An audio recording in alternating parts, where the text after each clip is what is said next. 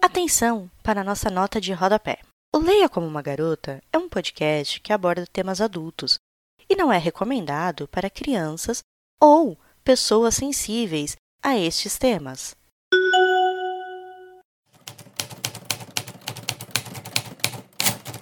E a literatura, para mim, é essa criação, é a possibilidade que eu tenho é, de sair de mim mesma, de indagar o mundo, de inventar né, um outro mundo. Que é isso, quando uma mulher fala, várias outras se identificam né, com as situações e, e acaba se formando um diálogo, a gente não se sente tão sozinha uh, nas coisas que a gente passa.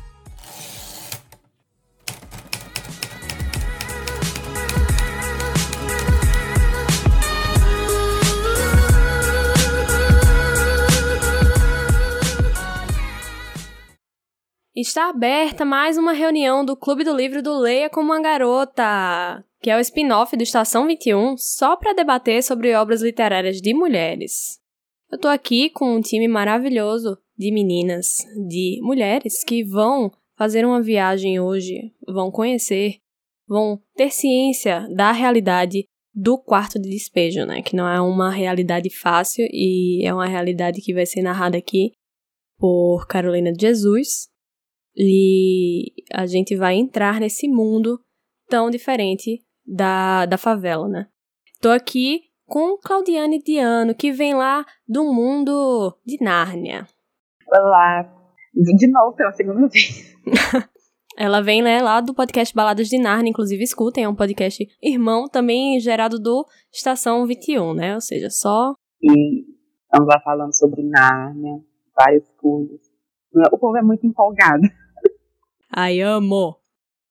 Também tô aqui com Raquel Araújo. E aí, gente, tudo bom? E Dandara Codognato. Olá! Então, vamos lá, gente, conhecer um pouco mais dessa realidade que a gente não tem tanta familiaridade assim, né?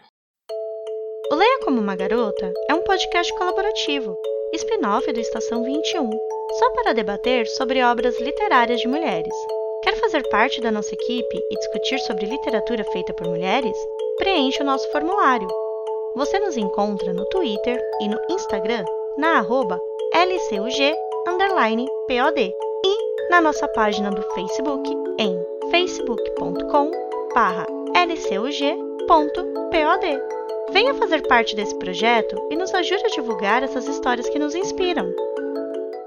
Então, ficha técnica do Quarto de Despejo, né? O livro de Carolina Maria de Jesus. E a primeira edição dele foi em 1960 pela Francisco Alves, com 173 páginas. É um livro bem. Já era um livro bem pequeno, né? Mas a edição recente que a gente tem mais contato é a da Ática, que foi lançada em 2019 com 200 páginas. Ele tem uns textos a mais, né? Antes de começar o livro. Mas, no geral, é um livro, assim, bem dificilzinho de, de achar, né? Fora esse da Ática, a gente não tem muitas outras edições que a gente encontre, assim, né? E foi até uma, uma dificuldade do Clube do Livro, porque muitos dos livros de Carolina, eles a gente só acha em site de usados e com preços, assim, absurdos. Então, o livro ele vai reproduzir justamente o diário de Carolina de Jesus, onde ela vai narrar o dia a dia dela nas comunidades pobres da cidade de São Paulo e como ela se sente, né, com o estado de vida dela, das outras pessoas, as relações entre as pessoas naqueles lugares. E ela vai falar justamente disso, da dor, do sofrimento, da fome, a angústia dos favelados e as mudanças pelas quais eles passavam e as favelas também passavam nesse momento. A redação dela, ela foge bastante à variação padrão do português e muitas vezes, e surpreendentemente, pra gente, né, que tem um conhecimento assim, que ela não teve muito estudo, mas que ela gostava de ler e que aprendeu a ler encontrando cadernos e livros, né? Então ela gostava de incorporar palavras bem rebuscadas e que ela aparentemente aprendeu, né, justamente com essas leituras.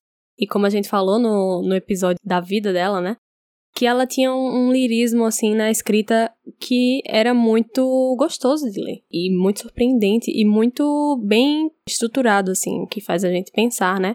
Que essa mulher que tinha tanta pouca educação formal, como ela já tinha um, um talento bem, bem desenvolvido, né?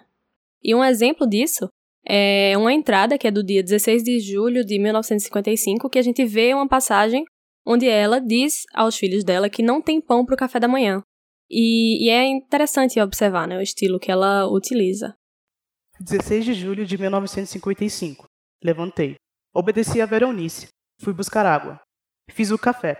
Avisei as crianças que não tinha pão, que tomassem café simples e comesse carne com farinha. Em passagens como essa, que a gente tem esse contato tão íntimo com a rotina dela e com a forma justamente que ela escrevia, né? Porque a gente vê que é, faltam é, acentuações, falta concordância, mas, ao mesmo tempo, a gente vê um, uma espécie de padrão ali que ela estabelece e em outras passagens ela puxa cantigas, ela faz versinhos. Então, assim, é incrivelmente talentosa. E ela transparece muito, né, as marcas do discurso oral na escrita dela. E isso traz muita originalidade pro livro dela. Ela usa bastante gírias que normalmente você escuta quando você mora na favela ou em alguma comunidade próxima. O Sim. Zé Povinho. Muita gente, quando eu fui comentar com algumas pessoas, muita gente me perguntou o que era Zé Povinho. E é, é só uma forma de você dizer que é pessoas invejosas ou pessoas que fica trazendo e levando conversa, praticamente. É, a pessoa olha aqui, mas é povinho. Eu, eu nem sabia que tinha esse lado de dizer que era, tipo, leve trás e tal. Eu só achava que era um, um jeito de falar, sei lá, de falar pejorativamente sobre pessoas pobres, sabe? Mas eu, eu realmente não sabia dessa camada. Eu acho que eu conhecia também. Não sei se eu já ouvi o zap, que é uma expressão que eu acho que não se usa tanto assim. Que é mais ou menos o sentido na boca do Zé Povinho, que é de gente maldosa, né? Basicamente, mas não necessariamente pobre. Assim, eu acho interessante o ponto de vista da escrita dela, que eu acho que se ela fosse uma artista visual, por exemplo, ela se enquadraria muito num tipo de arte que o pessoal chama de arte naif. Sim, eu não, não vou entrar em detalhes sobre o termo mesmo, mas basicamente ele faz referência a pessoas, artistas mesmo, que têm um certo lirismo, mas que não necessariamente têm a parte técnica. Eu não sei se ele mais acaba sendo um termo problemático ou não, não vou entrar na discussão porque eu realmente não sei. Mas eu acho que, de certa forma, ela meio que se enquadra nisso. Sim, quando a gente puxa a arte naif, né, a gente pensa logo com pintores. Eu, eu lembro muito de arte naif no México, assim.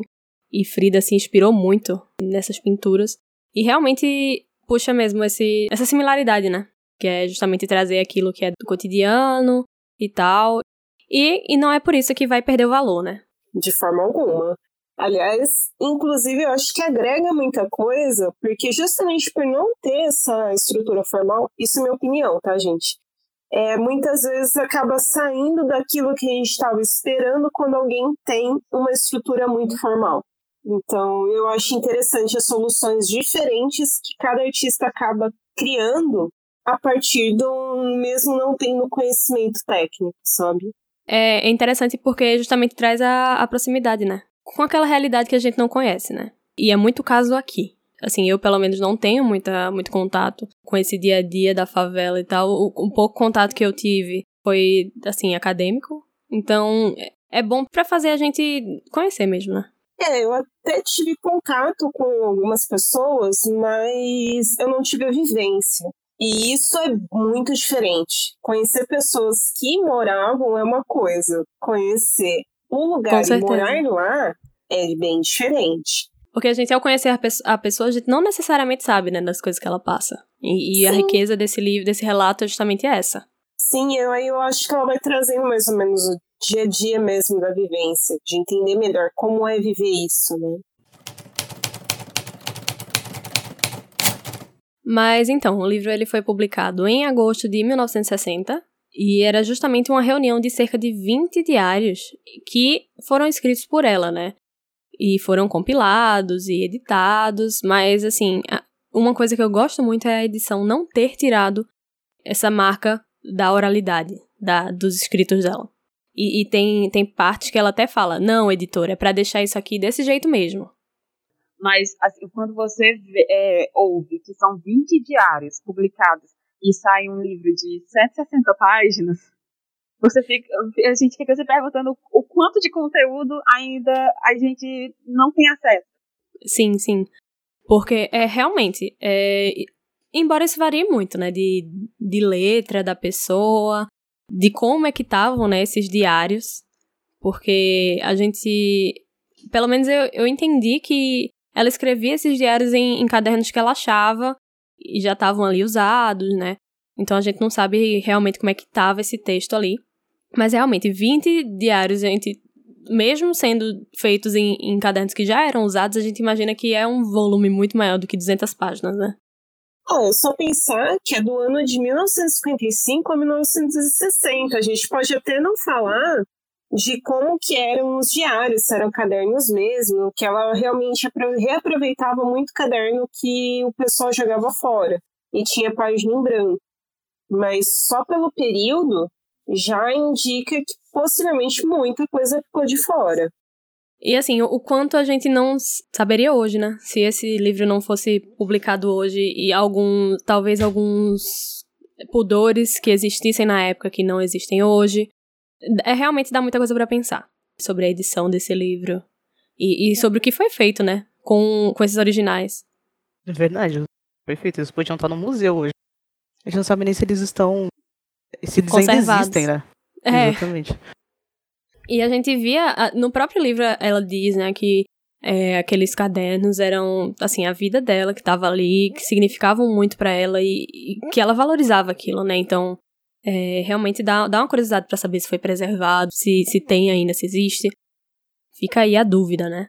Mas o livro ele teve uma tiragem inicial de 10 mil exemplares, que não é pouca coisa para uma, uma autora assim recém descoberta, né, do primeiro livro ali, e se esgotou em apenas uma semana. Ele foi traduzido para mais de três idiomas desde o lançamento dele, e ele vai justamente descrever, como as meninas falaram, é, as vivências dela no período de 55 a 1960. Então é, é um tempo bem grande, assim. Eu acho interessante que esse período no Brasil teve uma valorização muito grande das coisas nacionais mesmo. E eu acho que isso permitiu meio que ela conseguir é, vender os diários dela, né? Eu acho que tem uma coisa interessante assim, nesse sentido. Sim, é, mas uma coisa que a gente até debateu também no outro episódio, que eu acho legal trazer para cá, é que justamente ela fala, né, que tentou muito publicar esses diários, tentou mandar para outros países, tentou mandar para várias editoras, tentou falar com muita gente, só que o livro dela só aconteceu quando ela falou com um jornalista homem e branco, sabe? O livro ele vai começar justamente com a seguinte nota: 15 de julho de 1955. Aniversário de minha filha Berenice. Eu pretendia comprar um par de sapatos para ela. E aí a gente já começa. É, o livro ele não, não, não dá nem tempo pra gente né, se acostumar. Já vai murrão na cara. Porque ela justamente falando desse pato sapatos que ela queria dar pra filha dela, só que ela não pode. Porque falta dinheiro, porque ela não consegue nem comer. E, e realmente já começa ali pesadíssimo. E vai terminar com 1 de janeiro de 1960. Levantei às 5 horas e fui carregar água. Então fica um negócio meio cíclico, né? Que a gente vê aquele dia a dia dela se repetir várias e várias e várias e várias vezes. É, tenho fome, fui trabalhar, é, ganhar um pouco de dinheiro, é, dar comida para meus filhos, vou escrever e, e os tempo, o tempo que ela tem para fugir daquela realidade é o tempo que ela tá escrevendo. E eu acho também bastante simbólico ela começar falando sobre sapatos, porque assim, agora existe sapatos de 20 conto que você compra em lojinha, sabe? Sapatos uhum. ruins, mas a gente consegue comprar. Na época, se a gente perguntar para os nossos avós e para muita gente que eu conheço que é mais velha, sapato era uma coisa absurdamente cara. Não era todo mundo que conseguia ter. E ela fala muito de sapatos durante o livro, né? Porque quando ela vai falar da, da, da situação de pobreza dela, ela sempre traz muito o comer e o calçar. E fala muito dos filhos dela andando descalços, né? Sim, porque ainda é um produto básico também, né? Para você andar. Porque você Sim. permite uma série de coisas também, né? Sim, principalmente vivendo num, num, num terreno ali que a gente imagina, né, que seja. não, não é calçado, tem um rio ali perto, tem lixo, então realmente tá, tá, tá expondo a pessoa ali a muita coisa, né? E o mais triste, né? Porque os filhos dela são pequenos, né? O pé ainda tá crescendo. Tá então crescendo. Não é um sapato que você vai comprar e vai durar por anos. Sim, é, ai, gente, pesado. Na décima edição da Ática tem um prefácio que foi feito justamente por Audálio Dantas, que é o jornalista que descobriu Carolina e os textos dela. E foi a pessoa que editou os primeiros, as primeiras partes do, dos diários dela, que foram justamente publicados em revistas, tipo A Folha da Noite e O Cruzeiro, e também grandes autores escreveram sobre a obra. Pessoas como Raquel de Queiroz, Manuel Bandeira, Sérgio Millier, Helena Silveira e, assim, muito mais gente. Mas, de acordo com Audálio Dantas, muita gente questionou a veracidade dos textos e, e falava que, assim, ah, não, isso aqui só pode ser mentira, é, é obra de um espertalhão, um golpe de publicidade. E ele, então, ele vai citar é, Manuel Bandeira, que, em abre aspas, lúcido artigo, colocou as coisas no seu devido lugar.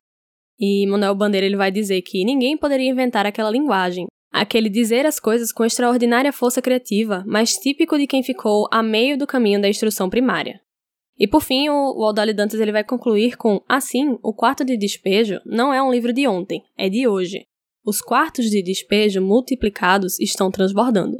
E, e é nessas horas que a gente para e fica passado, né? Porque esse texto aqui não é de hoje.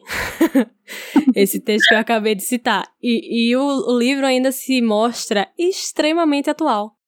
Principalmente agora, no, no contexto de pandemia, que a situação de pobreza está ficando muito mais gritante do que já estava. Como esse livro, assim, ele ainda retrata a situação de algumas pessoas e como a gente é nada, assim, na vida, né? Sim, eu inclusive tive que parar algumas vezes a leitura por... Tava, tipo, muito perto de casa, sabe? É, quando começou o aumento do preço dos alimentos, é, quando ela estava falando sobre, sobre a miséria e sobre a situação política do país é, piorando cada vez mais, sem, sem eles estarem conseguindo ver é, um, um ponto de esperança, aquela mesma ladainha de quatro em quatro anos do povo voltando lá só para conseguir votos, é, foi um pouco de gatilho, né? Eu disse, não, vou parar aqui um instante e deixar as coisas é, se acalmarem mais, depois eu volto com a leitura. Demorou um tempinho para me voltar. Você tem que dar umas paradas para respirar, né? Porque senão você não aguenta a leitura. E é engraçado porque, assim, é um livro muito fácil de ler. Você começa, você lê são capítulos super curtos e você lê muito é, de uma vez só. Porque é muito curto, mas vem falando coisas muito pesadas às vezes. Então, às vezes, você realmente tem que parar e refletir e pensar, e assim, e às vezes é. Não, por hoje chega. Não dá mais. Sim. Uma das coisas que mais machuca, na real, é simplesmente o fato do cara chegar e questionar essa realidade. Aqui em São Paulo, por exemplo, eu moro aqui desde que eu nasci. A galera nega que as pessoas realmente passam necessidades, que elas não têm o básico. E não são poucas, são muitas. Muitas pessoas que trabalham mais de 12, 14 horas em empregos que não são regulamentados, eles não são cobertos por lei. Aí um cara desse chega e vem falar, tipo, ah, é mentira tudo isso, sabe? É um bagulho que machuca pra caramba. Não, e quando não fala que, que é mentira, fala que a pessoa tá ali naquela situação porque quis. Porque quer, porque é bom de vagabundo, não trabalha, gosta de receber esmola dos outros. O dói mais ainda é saber que esse livro foi escrito por uma mulher que morou em uma dessas comunidades e ele foi escondido praticamente durante quase 60 anos. Sim, é, é um livro que, depois de passar aquela novidade, né, as pessoas meio que botaram para debaixo do tapete mesmo. E, e, as pessoas que eu digo assim, é, a indústria de, da, das editoras brasileiras, assim, que não dá valor que é daqui, né? Na escola também, eu pessoalmente nunca tinha ouvido falar na Calorina Maria. E nunca tinha ouvido falar sobre a favela do Canindé, eu fiquei sabendo da favela que existia uma comunidade ali. Hoje não existe mais por causa da. Dos marginais, né? É, das marginais, mas existia e ninguém falava. É uma coisa que realmente é escondida. Sim, inclusive tu fez um, um experimento bem massa, né? É, Raquel tava até comentando com a gente no grupo que ela saiu perguntando para as pessoas se elas conheciam a existência dessas comunidades E diz aí, amiga, o que, tu, o que tu ouviu das pessoas? É, eu saí perguntando porque eu fiquei completamente indignada. Que ninguém sabia, nem meu pai sabia. E meu pai ele tem quase 60 anos, então, tipo, é, é, tipo ninguém sabia disso. Então eu saí perguntando para ver quem conhecia sobre tudo mais.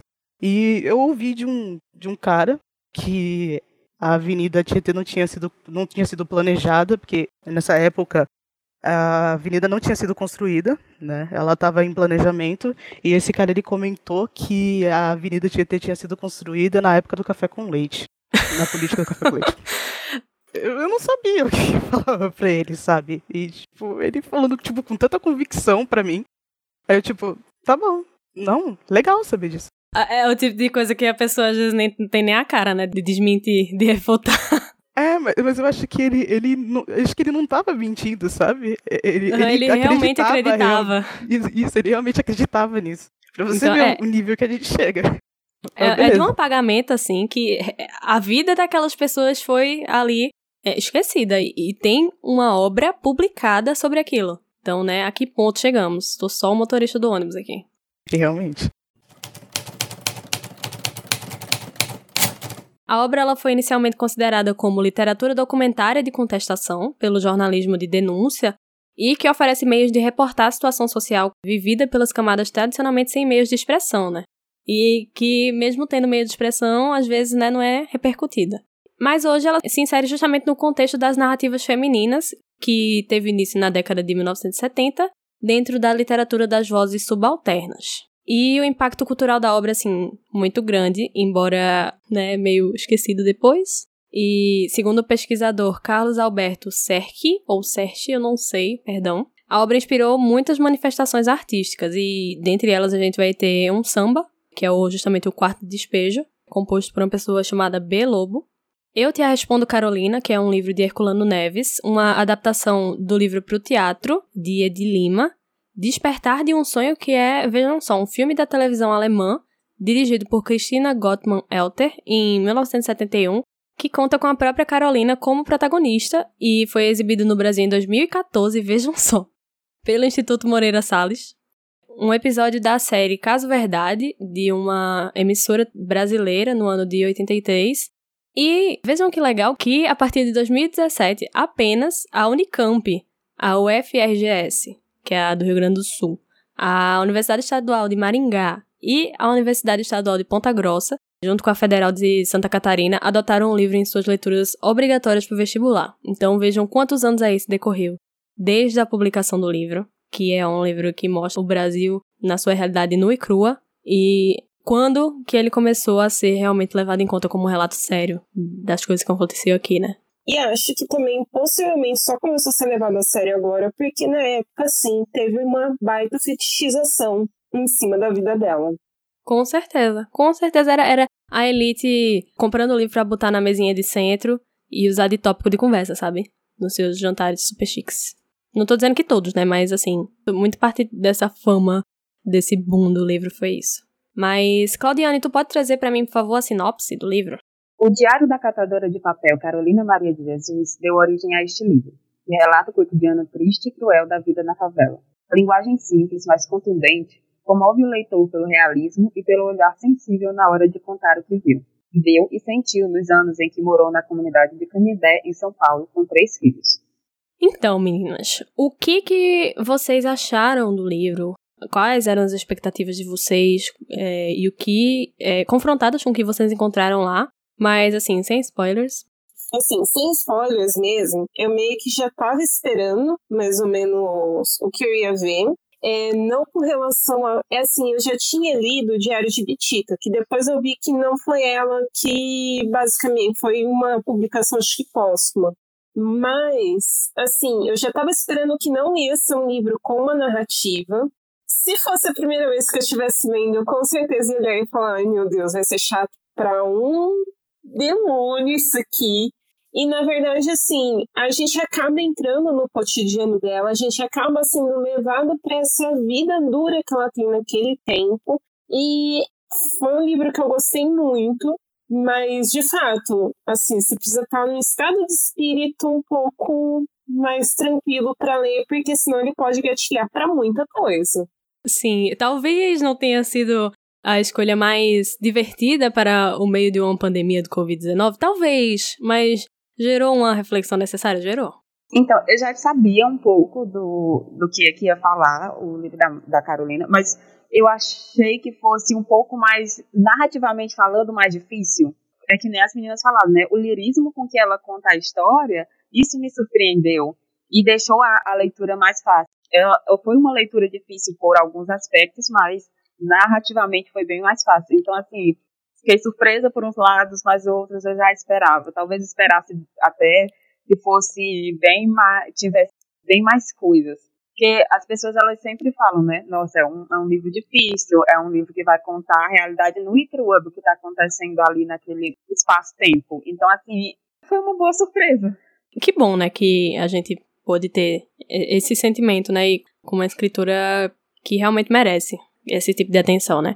E tu, Raquel, como pessoa, né, que, que mora em São Paulo, como pessoa que conhecia o lugar, mas não conhecia a história, né? Como foi tua relação, assim, com essa leitura e como mulher negra também, né? Que você é. Na verdade, eu já estava esperando que ele incomodasse, de certa forma, porque trata de da realidade das favelas, o negócio seria bem mais embaixo. Mas eu não esperava que fosse tanto assim, sabe? De uma forma bem explícita. Ela coloca realmente as eh, situações em que ela viveu, não só morando dentro de um barraco, mas também passando fome, a luta pelo trabalho para colocar um mínimo de coisas dentro da mesa das crianças e é um negócio muito complicado, principalmente para mim, porque a minha família ela passou bastante por isso um tempo. Foi uma leitura difícil. Eu não me arrependo de ter lido, mas eu talvez eu teria lido numa situação melhor. Eu também tive essa grata surpresa. Não com as coisas que estavam escritas, mas a forma como as coisas eram escritas. Eu acho que isso eleva a experiência de uma maneira que eu não consigo nem explicar, assim. Porque, beleza, ela tá falando ali de miséria, de pobreza, de classe social, de cor. E muitas das coisas que ela fala dói na gente. Quando a gente vê, por exemplo, ela falando que às vezes eu, eu queria não ser preta, porque eu perdi a oportunidade aqui e ali. Esse tipo de coisa dói a gente ler, né? Então, assim, é realmente uma leitura que é difícil. A gente tá aqui desde o início do, do episódio dizendo que é uma leitura difícil, mas que faz-se extremamente necessária. Porque é, é, muito fácil, sabe, a gente simplesmente fechar os olhos e ignorar certas realidades. Queria deixar o aviso, então, que a partir daqui é spoiler, tá, gente? Inclusive, a gente já deu alguns spoilerzinhos, mas eu acho que já dá pra gente entrar na discussão de temas mesmo. Então, fica aqui o alerta para você que tá escutando. Se você quiser ler, vai lá, lê, volta depois. Ou então, se você não ligar muito para spoiler e quer ir pra leitura já focado, continua aqui com a gente. É, eu já ia perguntar se entrar na parte de spoiler, porque eu realmente fiquei muito pistola na hora que vai lá, tipo, tá todo mundo com esse do caramujo, tá tendo uma lastração disso na favela. Aí os caras me vão lá com um carrinho de som, com um cineminha lá, pra falar que, tipo, pessoas, não fiquem na beira do rio. Dá um ódio. Então. Tomem remédio, procurem hospital.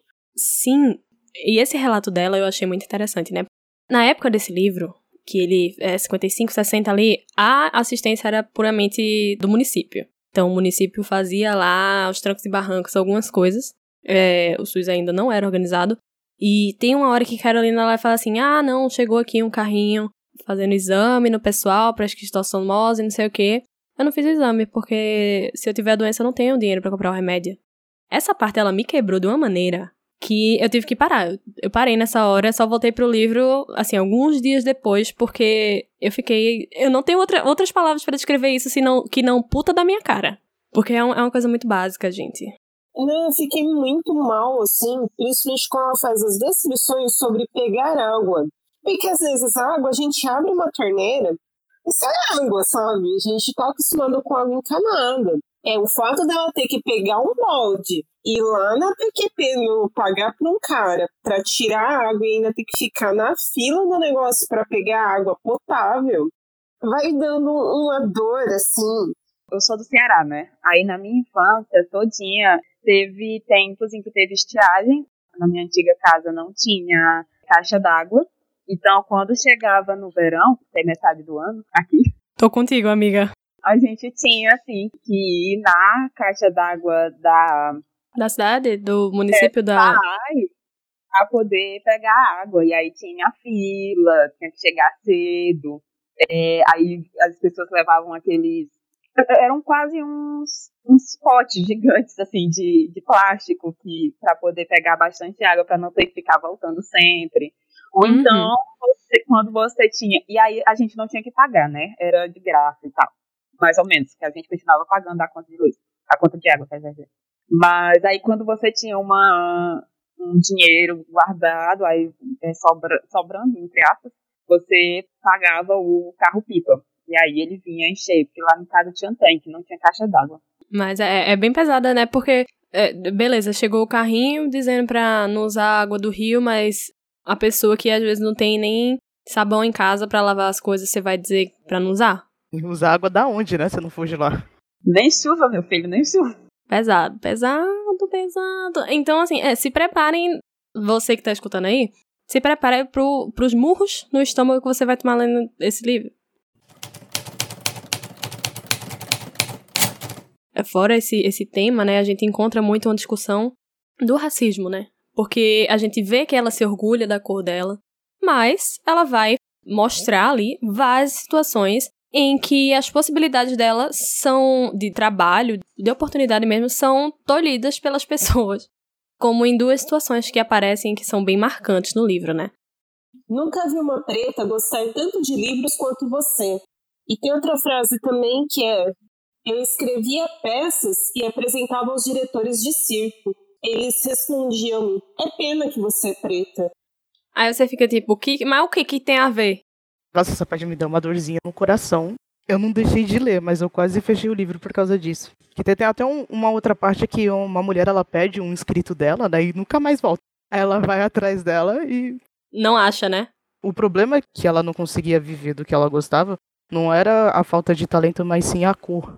Ou o fato de ser mulher, né? Porque a gente tem alguns autores da literatura brasileira que são homens e são negros, né? Ela ser mulher, ela ser pobre, ela ser negra. É uma conjunção de fatores ali que realmente ela teve que vencer, primeiro, para ser levada a sério como escritora, para ter o livro dela publicado, e às vezes nem levada a sério como escritora, mas tipo como pessoa produtiva e que pode trabalhar e hábil, sabe? É uma pessoa capacitada para isso. Exatamente. É, exa pra, é, pra qualquer coisa. E junto aí o fato dela ser mãe solteira, né? Cada um dos Sim. filhos dela era filho de um pai diferente. Se hoje a gente já vê isso com maus olhos, imagina na época em que você era dependente do seu marido financeiramente. Tinha coisas que você não conseguia fazer se você não tivesse um pai ou um marido. Então, assim, a pessoa via, né? Uma mulher negra pobre, é, mãe solo, mulher ainda mais, pronto. Dependendo da sociedade, ela passaria a vida dela ali no quarto de despejo, que é a, a favela, né? E é justamente a, sociedade ela não concebia uma mulher negra pobre escrevendo e sendo autora, sendo sujeito de conhecimento, e é justamente ela mostra muito pra gente, né, muitas passagens em que ela vai narrar o assombro das pessoas quando entendiam que ela sim escreveu aquele livro. E ela vai falar, né, as reações diante das primeiras reportagens que divulgaram a, a publicação.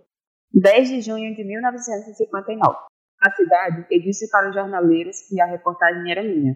Como eu estava limpa, não acreditaram. Pensei, será que eu tenho que andar sempre suja? E 14 de novembro de 1959. Agradeci e voltei para fechar a porta e pegar a revista O Cruzeiro para mostrar ao farmacêutico. Ele estava duvidando da minha sanidade. Na farmácia, comprei os remédios e mostrei a revista. Ficaram admirados. Parei para conversar com uma senhora que reside na esquina e mostrei a reportagem. Ela admirou. Disse que ouviu dizer que escrevo, mas não acreditou, porque eles pensam que quem escreve é só as pessoas bem vestidas. Na minha opinião, escreve quem quer. Meu Deus. Essa frase, né? Vou tatuar na minha testa. Esse trecho é para se apaixonar por ela, gente, porque assim, o livro todo é assim. E eu acho que é isso que torna esse livro tão fantástico, assim.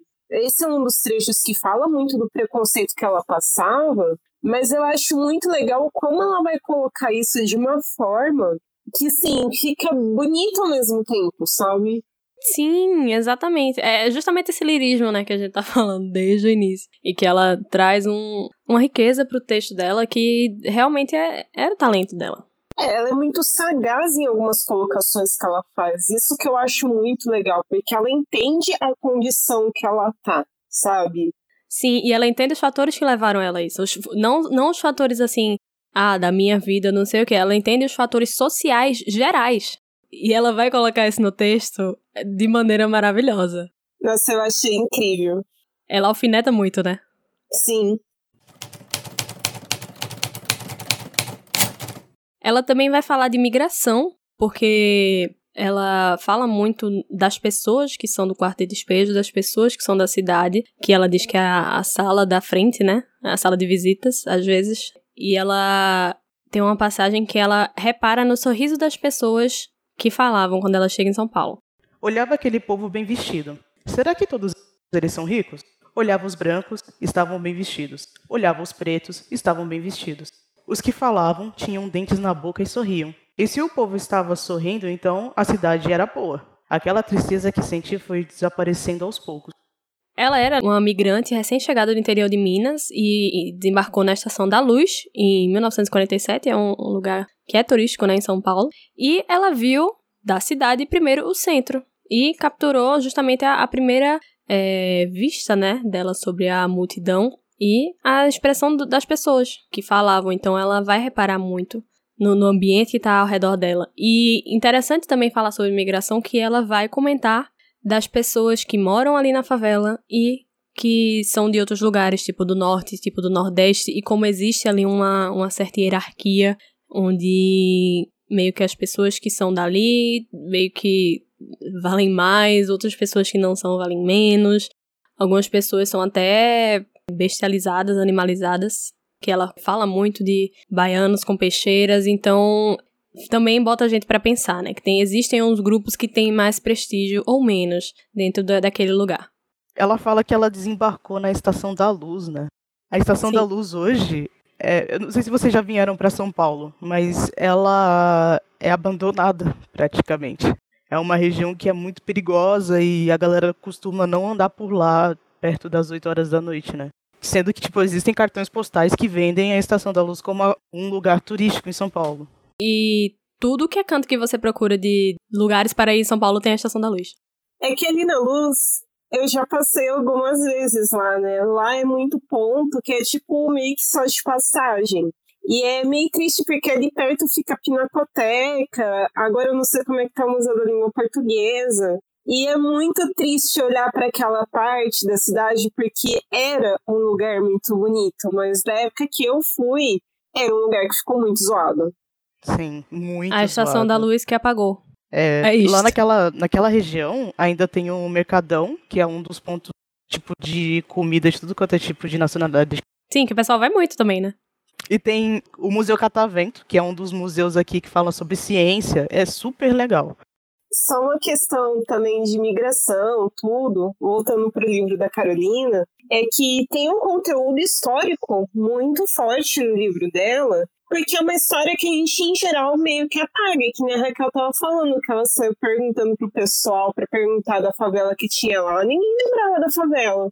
Sim, e, e, e é engraçado ver que ela cita figuras políticas, né? Que a gente estuda e tal, e ela viveu aquilo, ela fala sobre aquilo. E, e o quanto, assim, as coisas são muito diferentes de como é mostrada na história, né? Que é a história dos vencedores e como as coisas acontecem na realidade.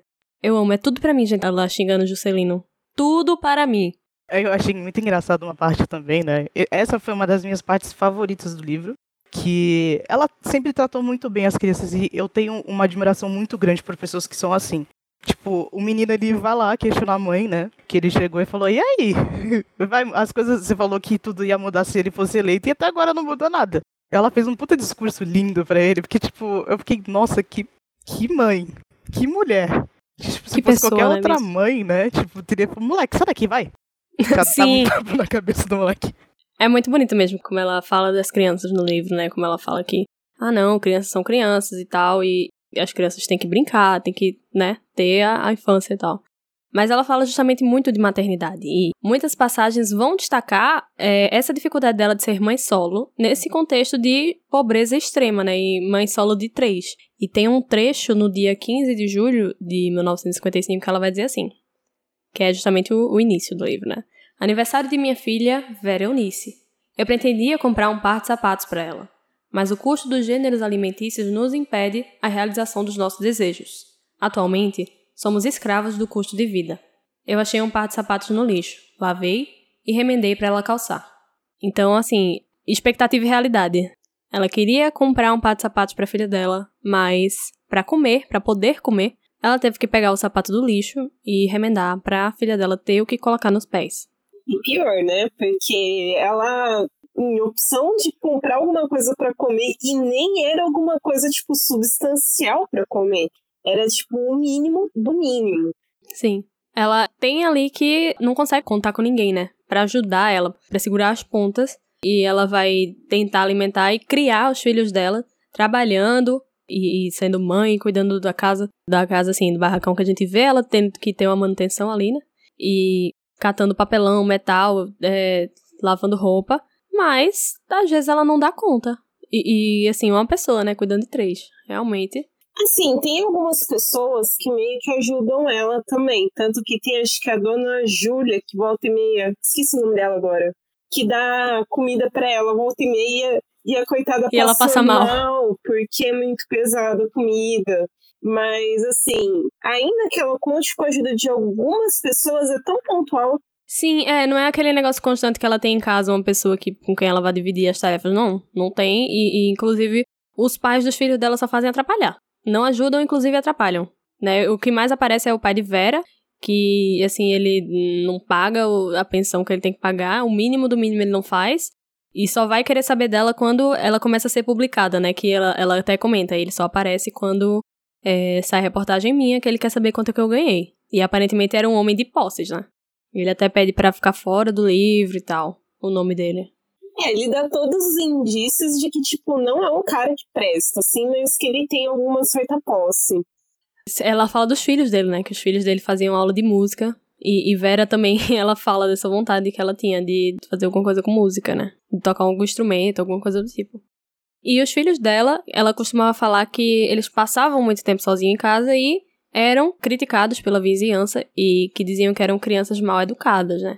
Mas, embora ela nunca fale isso com, com todas as letras no, no diário, mas a gente fica com a ideia e ela passa essa ideia pra gente que a reação das vizinhas com os filhos dela vem do fato dela não ser casada. E, e ela até fala que, abre aspas aqui, elas aludem que eu não sou casada, mas eu sou mais feliz do que elas. Elas têm marido. E depois disso ela vai falar sobre como essas pessoas sofrem violência e ela não tem que passar esse sufoco porque ela não tem homem dentro de casa justamente por isso, né? Cara, teve uma parte que ela tava contando que às vezes as vizinhas dela entravam dentro da casa dela e batiam nas crianças, né? E tinha Sim. uma vizinha em específico que ela acabou maltratando lá as crianças dela e quando ela foi questionar do porquê que ela estava fazendo isso, ela chegou e falou: "Ah, eu faço isso porque os homens gostam mais de você do que de mim". É, mas direto e reto, tinha gente jogando pedra no, no barracão dela por causa das crianças. Eu sempre falo, eu imagino que eles deviam ser um pouco atentados, mas nada justifica você tacar pedra em criança, gente. Mas daí todas as crianças eram, né? É, é muito sem noção. Desproporcional, né? Maltratar a criança por causa de quem é o pai, sabe? Sim, com certeza. Aí outra criança realmente não tem noção da vida ainda. Ela tá, a Carolina ela tá muito certa em fazer essa defesa, porque assim, é criança. Criança vai aprontar, não vai ter noção. Várias vezes a gente às vezes se pega ficando com raiva da Vera Eunice, mas a gente entende que ela é muito criança para poder entender o que eles estão passando, inclusive. Então eu Sim. acho que é demais pedir algumas, alguns tipos de noção, porque é criança, gente, tem informação ainda. E, e, eu acho que ela faz essa defesa tão ferrenha das crianças porque ela vê que as crianças dali, elas perdem a inocência muito cedo. É, elas têm ali aquele tempo contadíssimo de aproveitar a infância porque elas são expostas a, a coisas que nem adulto se sente confortável, né? Imagine a criança, né?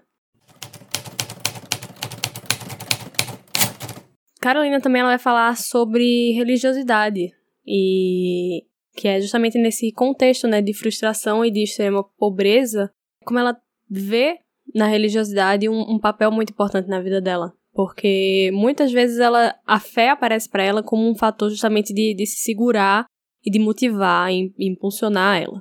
Tem passagens que vão deixar bem clara assim a importância da crença para ela, que é num dia que ela estava mal, eu estava indisposta, resolvi benzer-me, abri a boca duas vezes. Certifiquei-me que estava com um mal olhado. E ela vai muitas vezes encontrar força na fé dela e explicação para situações cotidianas, né? E nesse caso, é bem ilustrativo pra gente como uma dor de cabeça que ela tava, ela vai justificar com alguma coisa da, da ordem espiritual. Ela também vai falar sobre fome e dificuldade financeira, né? Que já abre o livro nesse diálogo dela sobre sapatos e comida e vai explorar justamente, né, os detalhes da vida dela da mulher trabalhadora que vai continuamente se esforçar para manter a família dela de pé e sem passar maiores necessidades do que eles já passavam, né? Saí indisposta, com vontade de deitar, mas o pobre não repousa. Não tem o privilégio de gozar descanso. Eu estava nervosa interiormente. Ia maldizendo a sorte. Catei dois sacos de papel.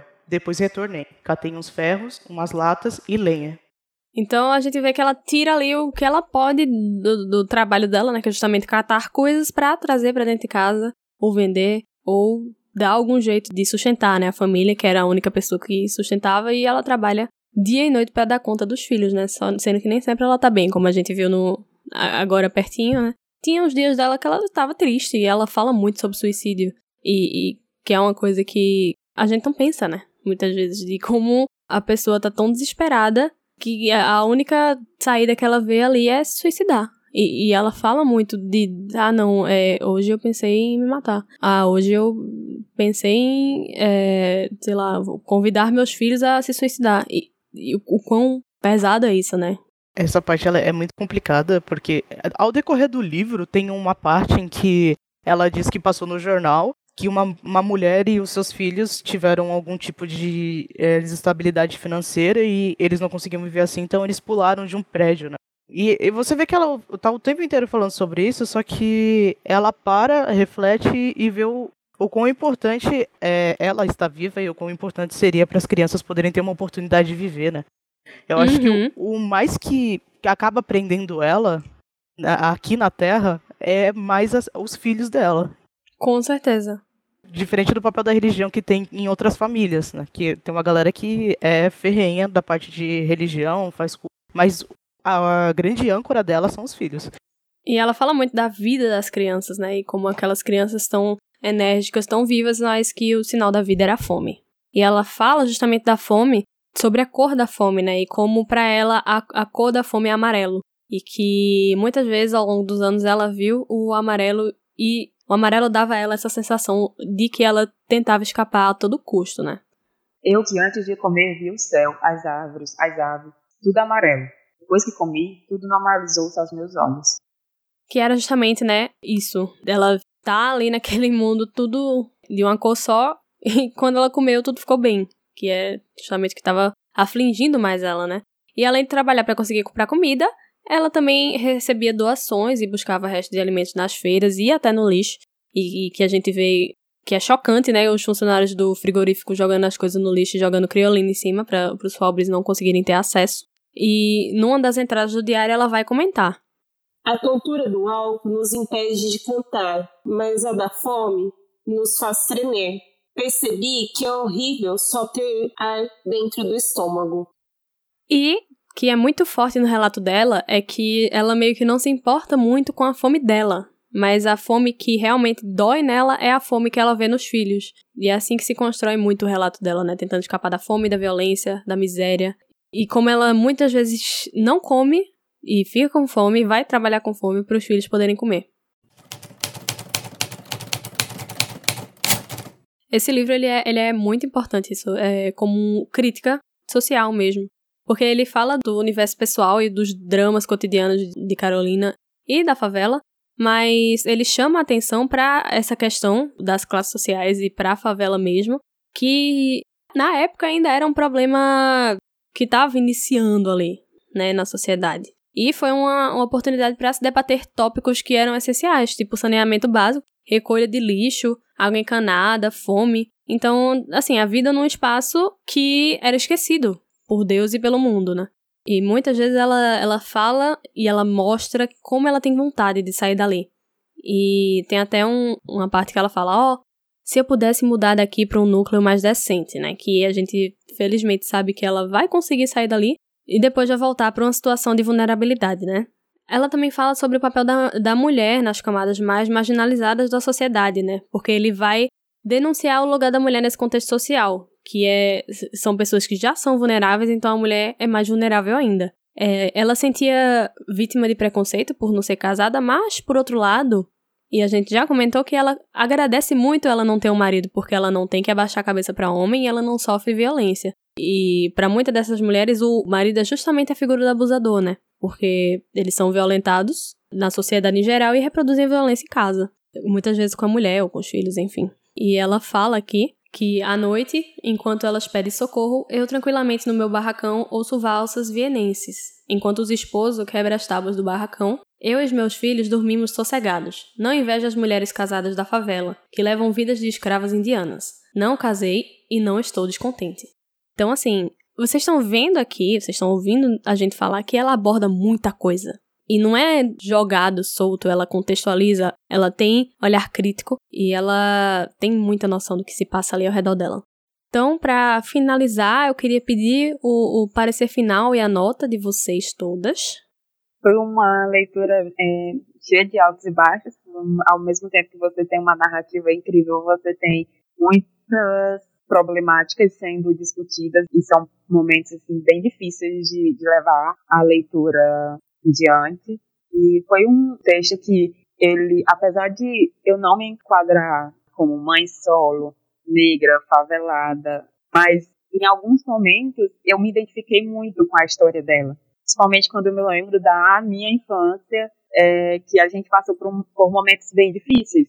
Na atual situação, não tem como você não é, ver o que está acontecendo no mundo e repensar com o que estava acontecendo ali 50 anos atrás. Então, assim, foi uma leitura que foi bem emocionante e que abre os olhos da gente para muitas coisas. É, aí, então, minha nota é 5. Eu sou muito fraca de nota, gente. Eu dou 5 para tudo. Não, mas esse livro merece muito. Muito. Eu quero muito ler novas coisas da Carolina, mas não é agora, sabe? Quando as coisas se acalmarem uhum. um pouco. Acho justíssimo. Mas é, é bom, né, descobrir que tinha aqui pra gente um relato tão rico de coisas que a gente deveria ter mais ciência. Para mim, foi um livro muito importante. Por mais que ele fosse muito pesado de ler, e, é, eu li ele numa tacada só, praticamente, porque antes da primeira reunião eu já tinha lido. Passada, menina. Então, aí eu comecei Casa de Alvenaria, só Casa de Alvenaria eu nunca terminei ainda. Mas para mim tipo, foi muito importante conhecer ela como autora, principalmente por ela ser uma mulher e uma mulher negra, e viver uma situação bem complicada, porque aqui em São Paulo muita gente nega essa realidade, como eu já achei repetir isso mais umas cinco vezes nesse podcast. Sim. Mas Só nesse episódio. As pessoas negam essa realidade, mas ela existe. E, enfim, em suma, para mim foi muito bom. E a, a minha nota é 5. Se eu pudesse dar 10, eu dava. O 5 aqui ele tem um peso de um 10. Ó, já vou adiantar. A nota é simples, porque eu acho esse livro fantástico em toda a riqueza que ele tem de lirismo, parte histórica dele é realmente muito importante, ao mesmo tempo que ele é de uma qualidade desconcertante. E ele traz algumas coisas que a gente meio que tenta esconder da nossa sociedade, sabe? Eu acho que é isso que é tão tapa na cara quando a gente lê a Carolina, e especialmente eu acho muito legal como ela tem consciência da classe, da posição social que ela ocupa como mulher, como negra, como favelada. E eu acho isso impressionante. Eu não falo que esse livro deveria ser obrigatório ou trabalhado na escola, porque eu acho meio complicado que, dependendo do professor que trabalhar esse livro, fica uma coisa zoada. E se é um livro obrigatório, às vezes ele também não, não é apreciado da forma mais correta. Assim. Eu acho que tem toda uma questão com relação aos livros que são indicados para vestibulares, sabe? Uhum. Mas eu acho que é um livro que merecia muito ser muito mais discutido, assim, ser muito mais lido, ser muito mais enaltecido, sabe? É, ser lembrado, né? Sim, que eu acho, assim, eu acho bizarro que pouca gente se importe assim com ele. Eu acho que é legal que hoje parece que o pessoal tá meio que reacendendo esse interesse. Só que eu acho que já não é o mesmo interesse que lá que existia na década de 60, 50, porque felizmente, né? né? É felizmente, porque o interesse que me dá a impressão de que existia naquela época era realmente de fetichismo. Era tipo de chegar e falar, tipo, então é assim que pobre vive? É tipo olhar como bicho, sabe? Eu acho isso muito complicado mesmo, essa visão. Mas Sim. eu acho que hoje ele está sendo redescoberto. Ele é uma obra, eu acho que bem importante na literatura brasileira. Inclusive pela própria identificação que a gente tem com a personagem, porque a gente vê essas pessoas todos os dias. A gente vê pessoas igual ela todos os dias. A gente lida com pessoas igual ela todos os dias. A gente tem um pouco dela também, sabe? Uhum. Eu acho que é, assim, eu fiquei muito apaixonada no livro. Eu recomendo que depois de ler esse livro do Quarto de Despejo, começar a ler o Casa de Alvenaria, porque meio que dá um alívio. Assim, não vou dar spoiler nem nada, mas eu acho que dá um alíviozinho, assim, ler o Casa de Alvenaria. E ainda assim é um livro bem rico também. Ele é menos apreciado, mas eu acho que ele é muito rico também. Aí fica aí pra gente, né? Por que será que ele é menos apreciado? E o pior é que é justamente uma fase que ela tá melhor. É exatamente, é justamente isso. Nem na, na época ele, ele vendeu menos, inclusive. Dizem que também por conta de contexto social que esse livro vendeu menos. Mas assim, eu super recomendo que se puder emende as duas leituras, porque meio que dá um alívio depois de você ter lido o Quarto de Despejo. Não que assim, não que vai ser menos pesado, tá, gente? Mas é que, tipo, dá uma certa esperança, assim, é um livro que é melhor, assim, nesse sentido. A energia geral dele, né? É. Então, tua nota fica 5? 5. Se tivesse 10, dava 10. Se o máximo fosse 100, eu dava 100. Então, é, eu acho que vocês falaram tudo, assim. Que esse livro, ele é rico, ele é necessário e ele é esquecido. E a gente veio aqui no Leia com essa tentativa de trazer de novo à tona é, a importância desse livro para o contexto social. Assim, é de hoje, mas é de muitos anos por aí pela frente, né? Infelizmente. Não é uma coisa que se muda, não, não mudou em 60 anos, né? Quem dirá nos próximos. É, eu acho que Carolina aqui, ela faz o trabalho dela de uma forma incrível e quando a gente pensa tudo que ela teve que passar, o quanto que ela trabalhava todos os dias e ainda tinha esse fôlego para escrever e que sorte, né? Que coisa boa que ela foi publicada, ela foi encontrada por Aldali Dantas. E que pena por todas as Carolinas que a gente perdeu por aí pelo meio do caminho, porque não tiveram a mesma oportunidade, né? Então, esse livro aqui, se alguém tem alguma dúvida, é 5, porque, assim, ele faz tudo o que ele se propõe a fazer e, e entrega mais. É, a gente falou, né, que ele foi uma grata surpresa para muita gente, trouxe muita reflexão, trouxe muita bagagem. É, então, assim, é um livro que ele. Vocês precisam ler, gente. Leiam Quarto de Despejo, leiam Carolina, leiam Mulheres Negras, leiam Mulheres Pobres e leiam pessoas do Brasil também. Porque às vezes a gente fica na nossa síndrome de vira-lata, a gente só olha para outros lugares e, e, não olha que aqui do lado tem uma pessoa com uma produção foda, uma produção crítica, uma produção bem escrita que a gente não valoriza. E, então, né, a gente fecha aqui com 5 unânime no episódio. Na última discussão, a nota dele foi 4,7. Mas a nossa média final ficou em 4,9. Não poderia ser diferente com esse livro. Mas realmente, assim, é, é uma nota notável pro nosso podcast. Não é, não é todo livro que eu tô dando um 5. Então, vejam aí a importância desse, desse relato, né? Mas agora que a gente já conheceu um pouco da realidade que, que a gente encontra no quarto de despejo, né? Vamos se preparar para conhecer mais da produção literária dessa mulher que, apesar de todas as dificuldades que encontrou, ela teve força para escrever e conseguiu ser publicada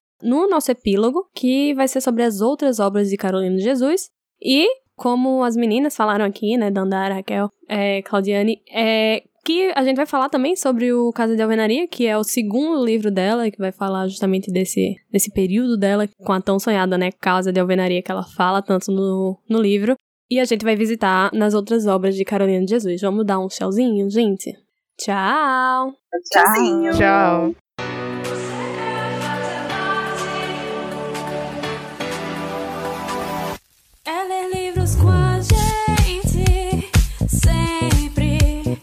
Só entrar no grupo, bem-vindo, discutir com as manas.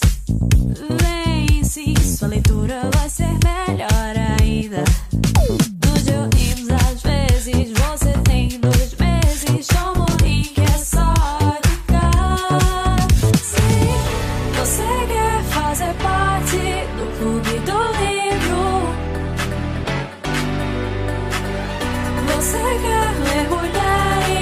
só vem comigo.